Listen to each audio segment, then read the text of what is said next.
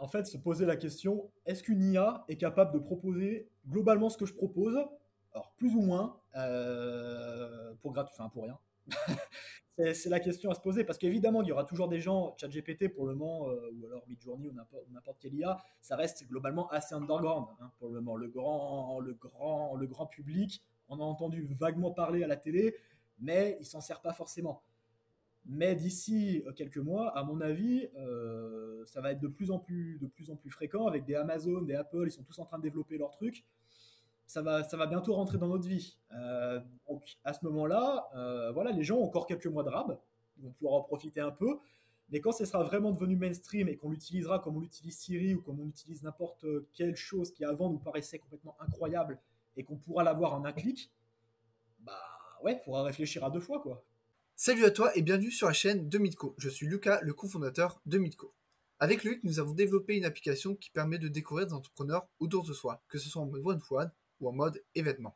Et maintenant, place à la vidéo avec notre invité du jour. Bonjour Jordan, est-ce que tu peux te présenter s'il te plaît? Salut Lucas, bah ouais, avec plaisir, merci pour l'invitation. Euh, donc, euh, je suis Jordan, je suis freelance depuis 2017, le temps passe vite. Euh, principalement sur ComUp, en tout cas à mes débuts, euh, puisque ça va être un des sujets de, cette vidéo. Euh, et puis ensuite, j'ai basculé au niveau agence et avec des clients en externe. Donc j'ai un petit peu cette, double casquette. niveau études, j'ai fait des études en commerce et en marketing, donc rien de bien original, avec un master en Australie c'est peut-être ce qui m'a donné aussi cette envie euh, pour la, pour la vente et le marketing euh, assez à l'anglo-saxonne, qui est assez différent du marketing français. Euh, et puis ensuite, j'ai fait deux ans en cabinet de recrutement de 2017 à 2019. J'en ai eu un petit peu marre et j'ai décidé de prendre mon envol en devenant en, devenant en freelance à, 100%. Ok. et du coup, donc T'en as eu un peu marre, en fait, t'as toujours eu envie d'entreprendre ou c'est vraiment venu un peu comme ça sur le coup et t'as testé et tu t'es dit, bon, pourquoi pas? Euh, j'ai toujours aimé, on va dire, le côté un peu créatif euh, dans, l'entrepreneuriat. Donc, euh, regarder un peu les startups, ce qui se crée, ce, on va dire tout cet écosystème-là. Après, de là à dire que j'ai voulu moi-même passer, mettre la main à la pâte dans l'entrepreneuriat au début, pas vraiment. c'est vraiment devenu ben, en fait, quand j'étais en, CDI, pardon, en pendant bah, 12 ans, comme je l'ai dit, et puis euh, j'avais vraiment l'impression de, faire les mêmes journées en boucle. Euh, je pense que beaucoup de gens vont se, vont reconnaître là-dedans, euh, de pas avoir vraiment de liberté, euh, au final d'avoir une vie, mais je suis pas vraiment maître de ma vie, puisque du lundi au vendredi, je fais les mêmes journées en boucle, c'est les mêmes, la, répétition ben, tout au long de la semaine et au long, tout au long des mois. Et j'ai cherché un petit peu des un échappatoire euh, bah, au salariat.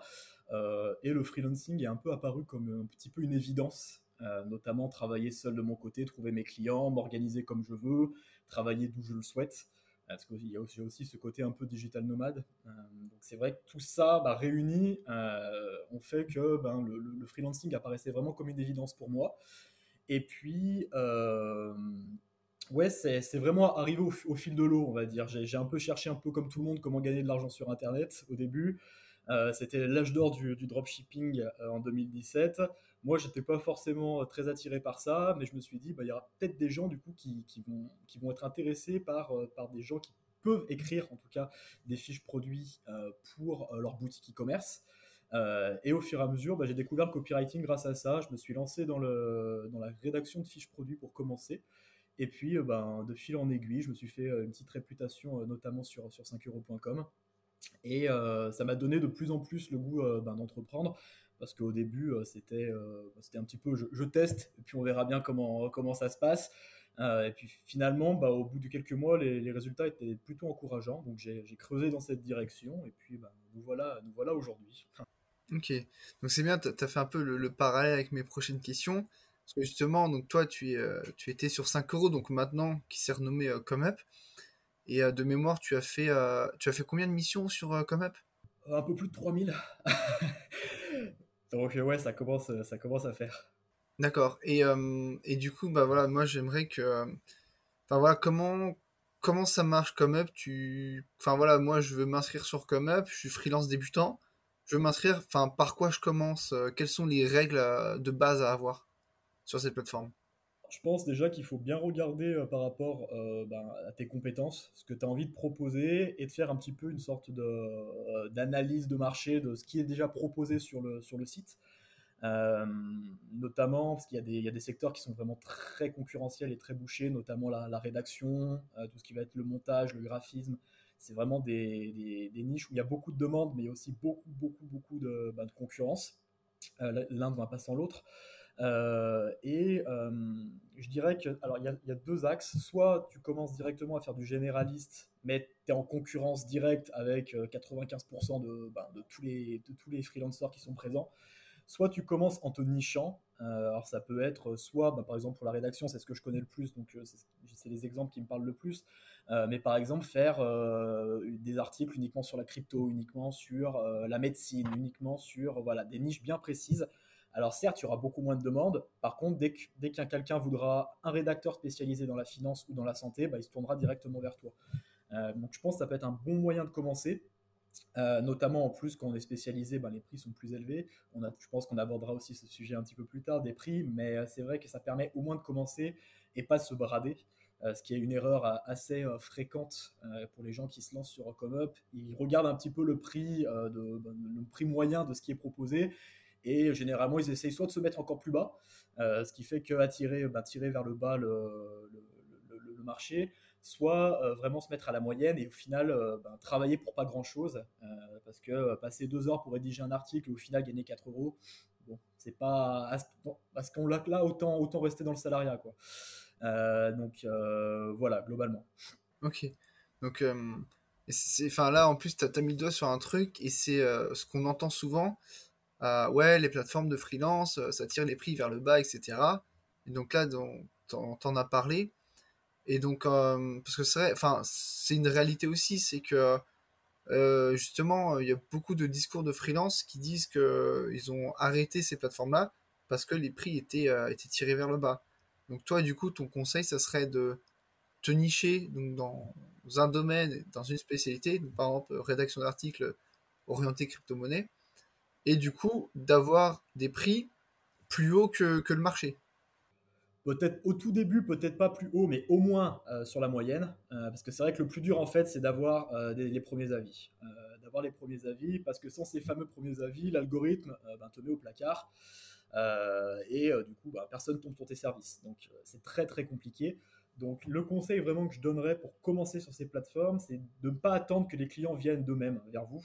Euh, c'est au moins de chercher les premiers clients, euh, faire de la prospection, bah, une prospection assez classique au final, hein, sauf qu'au lieu de les amener, enfin de, faire une transaction en direct, bah, on passe par la, par la plateforme. Souvent aussi, le côté, parce qu'il y a beaucoup de freelancers vont se dire, ouais, du coup, pourquoi je passerais par, euh, par une plateforme si je peux le passer directement le client? C'est une question qui est légitime. on peut retourner ça en disant aussi pour les clients, ça peut être aussi un avantage un peu plus de sécurité parce que bah, si vous commencez, il n'y a peut-être pas beaucoup de confiance. Euh, comment ça va se passer si je ne suis pas satisfait du travail? Au moins là, on peut embrayer sur, bah, écoutez, vous êtes sur la plateforme, tout est, tout est encadré, donc au final, bah, il n'y a aucun risque et vous pouvez passer commande sans aucun problème. Euh, et je pense que c'est vraiment un argument à mettre en avant pour attirer déjà ses premiers clients, parce que c'est vrai que la question va forcément venir, oui, mais pourquoi on passerait sur la plateforme alors qu'on est en direct euh, à, discuter ensemble? Donc ça peut être vraiment un point à mettre en avant. Euh, et puis, euh, et puis, puis voilà, je pense.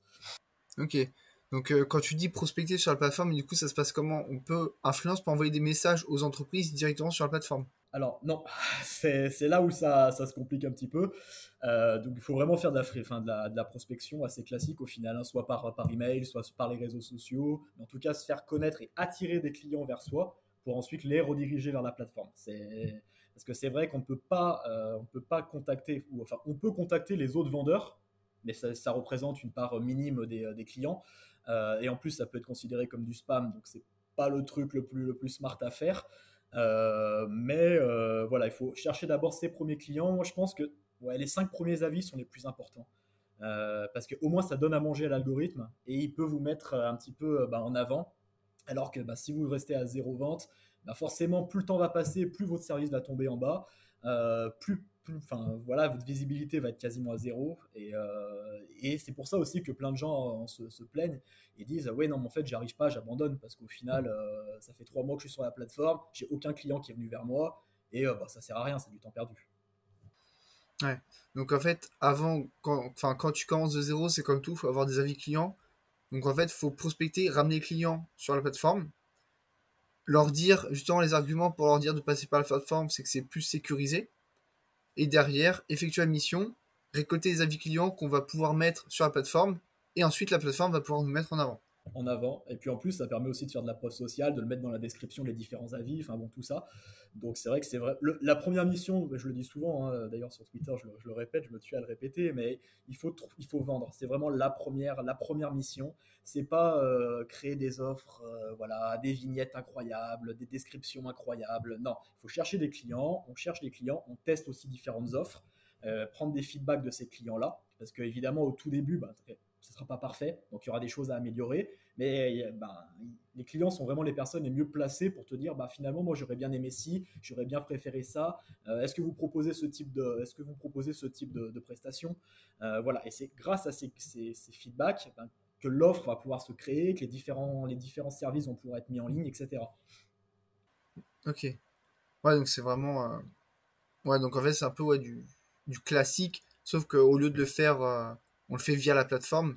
Pour après, en fait, c'est on va se servir de la plateforme, il faut la voir comme du long terme en fait. Faut pas la voir vraiment court-termiste. C'est ça, clairement, parce que après, pour te dire, moi sur sur sur Comeup, j'ai jamais fait de prospection. moi, je suis arrivé à l'âge d'or en, 2017 où il n'y avait pas encore grand monde, donc euh, c'était beaucoup plus simple pour ranker euh, sur les différents sur les différents services.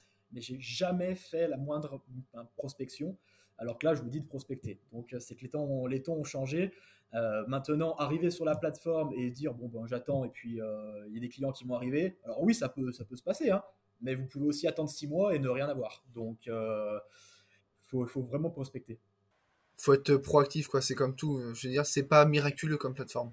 Non, non, non, non. Il y a beaucoup trop, enfin, je vois beaucoup trop de, de, même des formations, des vidéos TikTok où, en gros, c'est l'Eldorado. vous allez pouvoir gagner 1000 euros par mois sans rien faire, avec zéro compétence. Et non, ça se saurait hein, si c'était comme ça. Euh, ou alors pour, euh, pour 1000 tentatives, il y en a deux effectivement qui vont réussir à faire ça, mais euh, sur le, ça ne marche pas. donc c'est... Non, il faut vraiment chercher ses premiers clients, commencer à se bâtir bah, une, petite, une petite communauté, un petit réseau sur la plateforme. Et après, là, par contre, vous serez mis en avant. Donc, il n'y aura plus forcément besoin de, de, prospecter. Parce que, évidemment, le but de ces, de ces plateformes, en tant que freelance, c'est en gros, c'est mettre le pied à l'étrier. Euh, c'est tu commences, euh, ça va t'apporter tes premiers clients, ça va te donner aussi de la confiance parce que tu vas te dire ah ouais bah en fait je suis capable de vendre des prestations et je suis capable bah, de faire des prestations qui plaisent. Donc ça pour la confiance c'est top. Et ensuite eh ben ça, ça, te permet aussi de partir, de, ben, prendre ton envol un petit peu comme moi, de travailler après chercher des clients en externe et puis euh, tout en laissant en, dire en sous-marin ben, la, plateforme qui tourne et qui t'amène des, prestations tous les mois. Donc je pense que c'est vraiment la chose à faire. Ouais, donc en fait, c'est un. Faut pas se reposer dessus, c'est un complément euh, pour avoir des clients. Clairement. Ou en tout cas, au début, il faut vraiment, faut vraiment travailler à fond dessus pour vraiment se créer une audience. Et après, quand on devient un freelance un peu plus confirmé, bah là, c'est entre guillemets, c'est un petit peu le bonus. Alors, ça peut être un bonus à plusieurs milliers d'euros par mois, hein, mais, euh, mais ça reste quand même un, bonus où, où, ça tombe automatiquement. Donc, tu n'as pas besoin de chercher des clients. Ouais, donc c'est un actif que qui va mettre un peu de temps à construire, mais une fois que tu l'as, il est solide et tu peux, tu pourras compter sur lui. Ouais, clairement, clairement. Ok. Et, euh, et du coup, donc là, euh, on a parlé un petit peu de tarifs. Du coup, toi, comment tu as fixé tes, tes, premiers tarifs sur la plateforme? Est-ce que tu es arrivé, donc tu, tu, nous as dit que tu t'es mis à peu près au prix du marché.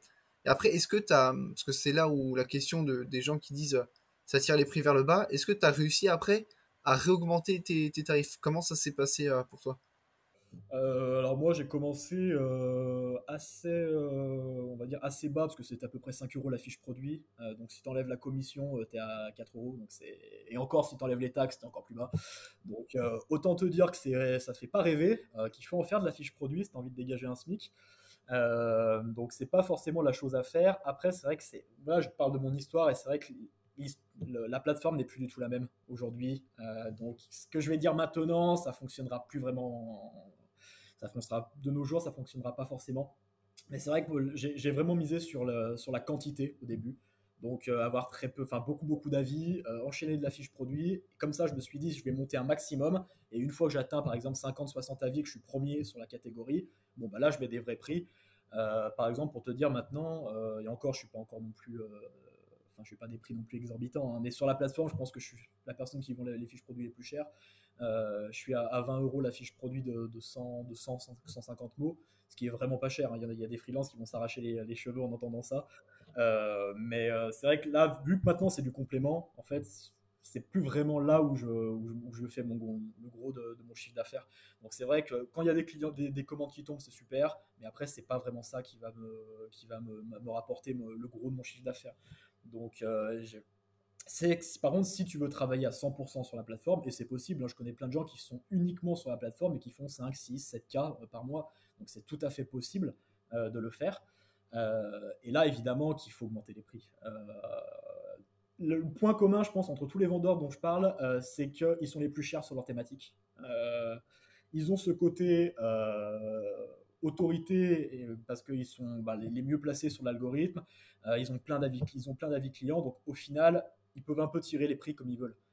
ils sont pas en frontal avec toute la masse de tous les vendeurs. S'ils ont envie de passer, enfin de faire x5, x10 ou par rapport au, prix moyen, ils peuvent le faire parce qu'ils ont leur expérience qui parle pour eux. Euh, ce qui évidemment, on en revient toujours au même, c'est qu'il faut avoir des avis. Parce que commencer comme ça et arriver en frontal et dire euh, avec zéro avis, oui, bon, bah, je vends dix fois plus cher que le marché, ça, ça, va, ça risque d'être compliqué. Ouais, c'est comme tout, faut, faut se bâtir une autorité, une crédibilité. C'est ça. Et c'est ça, en fait, où les, voilà, où les gens vont se dire, ouais, non, mais en fait, les plateformes, au final, c'est pas rentable parce que ça tue, ça tue le marché et euh, tu vas te retrouver. En plus, qui, avec les, avec les plateformes, c'est qu'au final, il y a ce côté international. Donc, tu vas avoir des gens qui viennent de, partout dans le monde, et évidemment, le coût de la vie n'est pas le même de partout dans le monde. Donc, tu as des gens qui peuvent se permettre de vendre une fiche produit à 3 euros, et pour eux, c'est très bien de la vendre à 3 euros. Euh, alors que euh, pour des, pour, pour, des Français, avec le coût de la vie, avec les taxes, etc., bah, tu gagnes rien. Donc, c'est pas.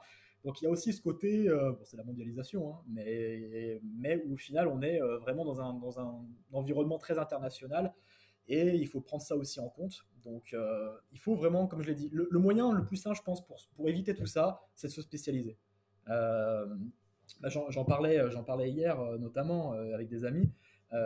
L'IA, a, je pense, a redistribué pas mal de cartes pour, les, pour les plateformes de microservices. Il n'y a qu'à voir, je pense, les gros vendeurs, par exemple, sur Comop, là, ça commence un peu à plafonner. Euh, et il y a pas mal de, clients, qui, enfin de, de, vendeurs pardon, qui gagnaient énormément et qui commencent un peu à stagner euh, parce que ben, beaucoup de gens vont se dire au final, pourquoi je me casserais la tête à payer quelqu'un même 20 euros pour écrire un article, euh, ce qui est pas cher, hein. mais les, ce, serait les, ce serait les prix moyens sur, sur Comop. Alors qu'au final, en 5 minutes, je demande à ChatGPT de me faire un article. Alors oui, il faudra que je repasse un peu derrière, je rajoute du SEO, etc. Mais au final, en 5-10 minutes, j'ai mon article qui est fait. Euh, et il y a beaucoup de gens qui pensent ça. Euh, et le seul moyen ben, d'échapper à ça, c'est de se spécialiser, montrer qu'on a vraiment une expertise dans un domaine bien particulier et, cette expertise, ben, l'IA, ou alors en tout cas au 2 mars 2023, l'IA n'est pas capable de le faire. Euh, donc c'est vraiment ce, côté-là. Parce que c'est vrai que des gens qui font des, fiches produits vraiment à la chaîne, où il y a très peu de valeur ajoutée, au final, il n'y a aucun intérêt de passer par eux parce que euh, ChatGPT le fera aussi bien, voire mieux. Donc, euh, ça, ça a redistribué pardon, pas mal les cartes. Euh, et il y, a, beaucoup de services, je pense, qui sont, voués à l'échec, qui, qui, ont fonctionné jusqu'à présent. Mais tout ce qui est, même des logos, tu regardes maintenant des logos, tu vas sur Midjourney, en trois minutes, il te fait des super logos. alors évidemment, des graphistes auront toujours cette expertise, cette créativité que euh, Midjourney n'aura pas, mais Midjourney, en, en tout cas, est gratuit, ou, en, ou sans si on passe pas par une option payante. Donc, qu'est-ce qui justifie de lâcher 500 euros C'est en fait c'est ça. Et euh, évidemment que si je veux vraiment un travail, un accompagnement, je vais aller voir un graphiste. Ou alors si je veux quelqu'un qui me fait un super montage vidéo, je vais voir un monteur vidéo. Je vais pas confier ça à une IA. Mais pour beaucoup de gens qui n'ont pas fait forcément beaucoup de trésorerie, bah, la question, elle se pose actuellement, surtout que c'est de plus en plus compliqué euh, actuellement, niveau, euh, niveau économie. Donc tu réfléchis à deux fois avant de, avant de passer commande. Euh, et c'est vrai que l'IA, ben, ouais, va modifier pas mal de choses. Ouais. Ouais, en fait, l'IA va, entre guillemets, tuer tous les freelances qui sont pas nichés et qui ont peu de valeur ajoutée.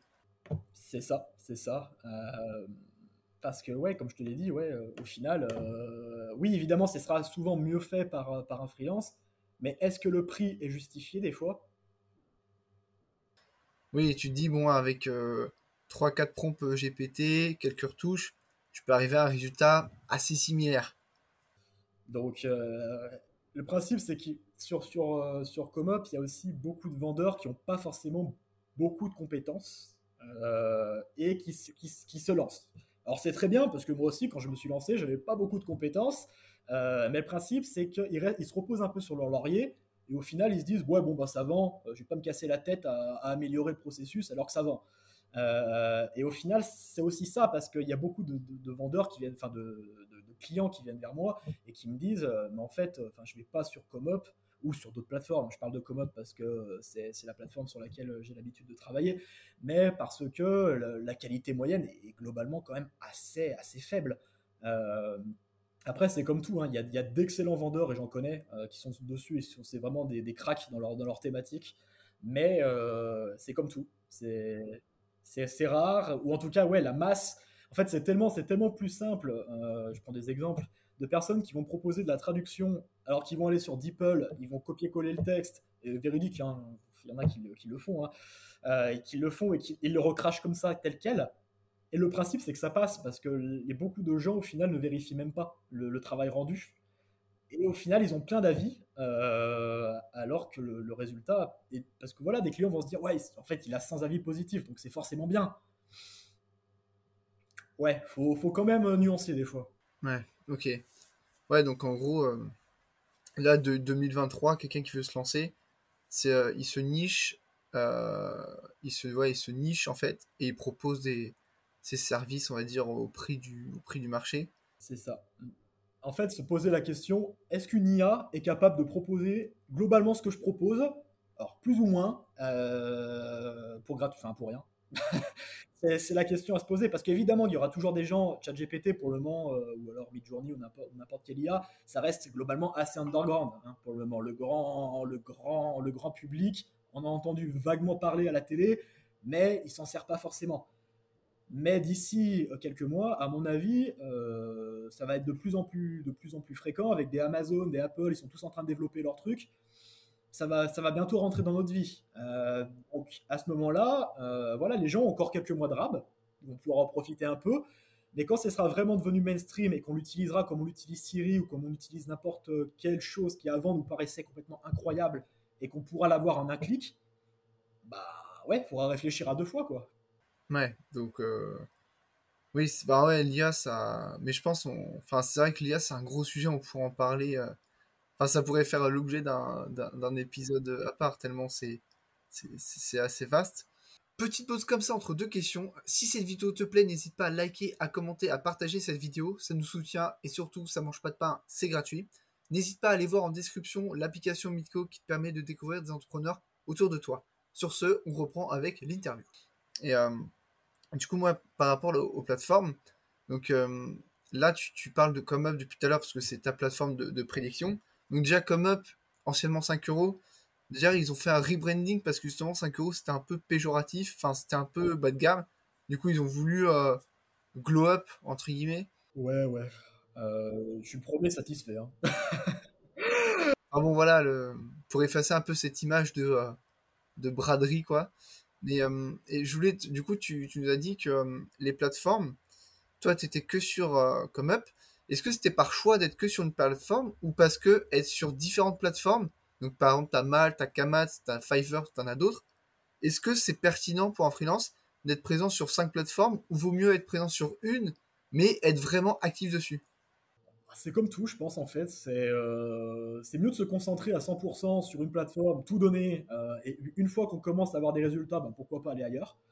Euh, plutôt que se disperser, aller un peu sur Fiverr, un peu sur Upwork, un petit peu sur, euh, sur Malte. Et au final, bah, être euh, pas bien référencé parce que ben, au final, on se disperse. Donc, je, je sais pas.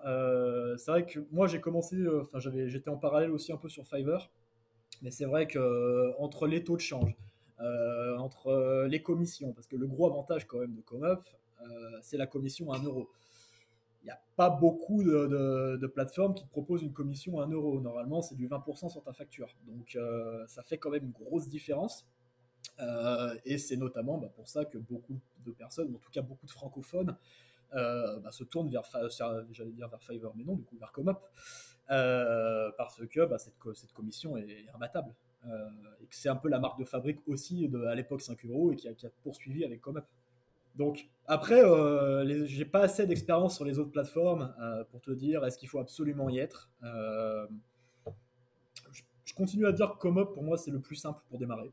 Euh, après, si tu veux évidemment, si tu veux après persévérer, bah, évidemment que c'est bien d'être présent sur d'autres plateformes.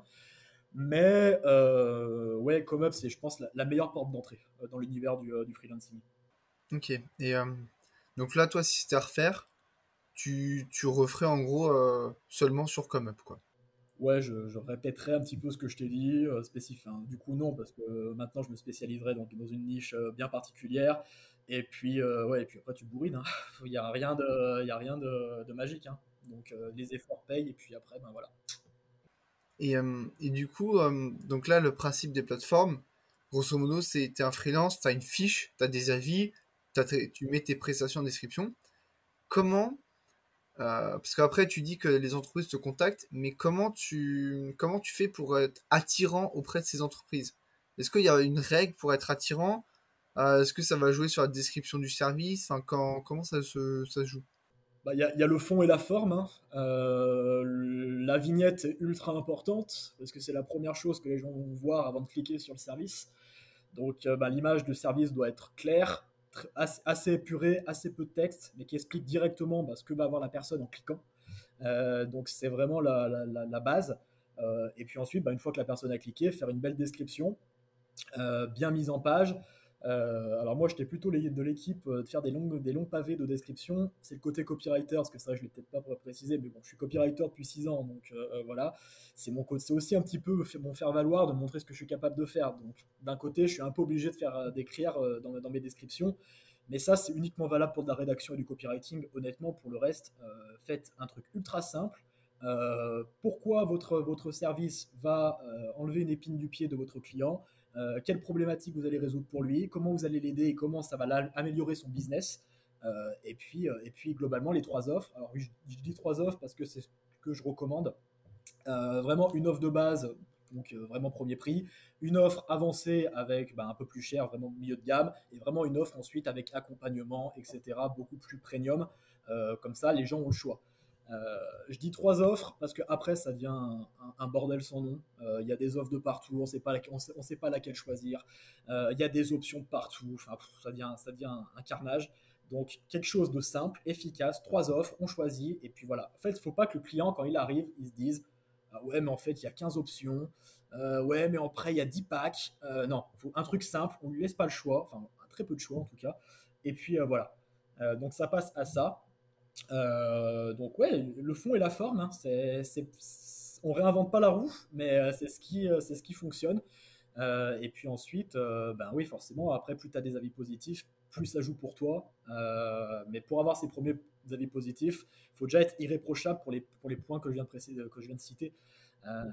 parce qu'il n'est pas rare, je suis sur le Discord de, de ComUp, euh, et tous les jours, il y a des gens qui viennent, j'arrive pas à faire des ventes, ça fait deux mois que je suis là, je fais zéro vente. Et en fait, quand on va sur leur profil, je suis désolé pour vous, mais euh, la description est dégueulasse, les, les, vignettes sont dégueulasses, il y a des fautes de, de, enfin, des fautes d'orthographe de partout.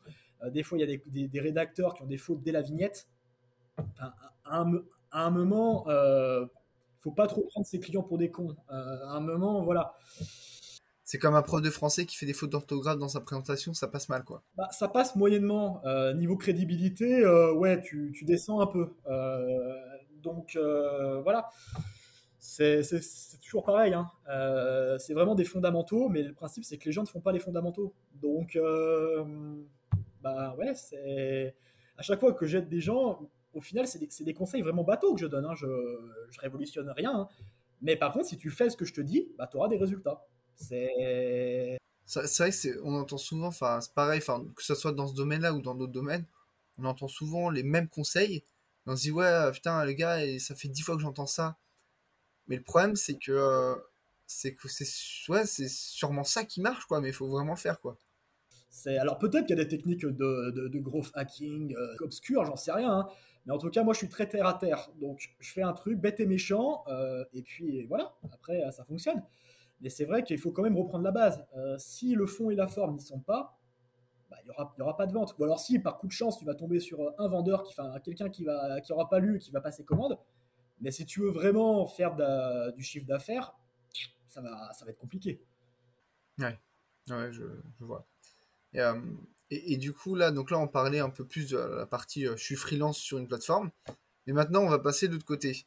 Une entreprise qui, cherche un freelance sur une plateforme, euh, comment ça se passe pour elle? Comment elle doit aborder un freelance?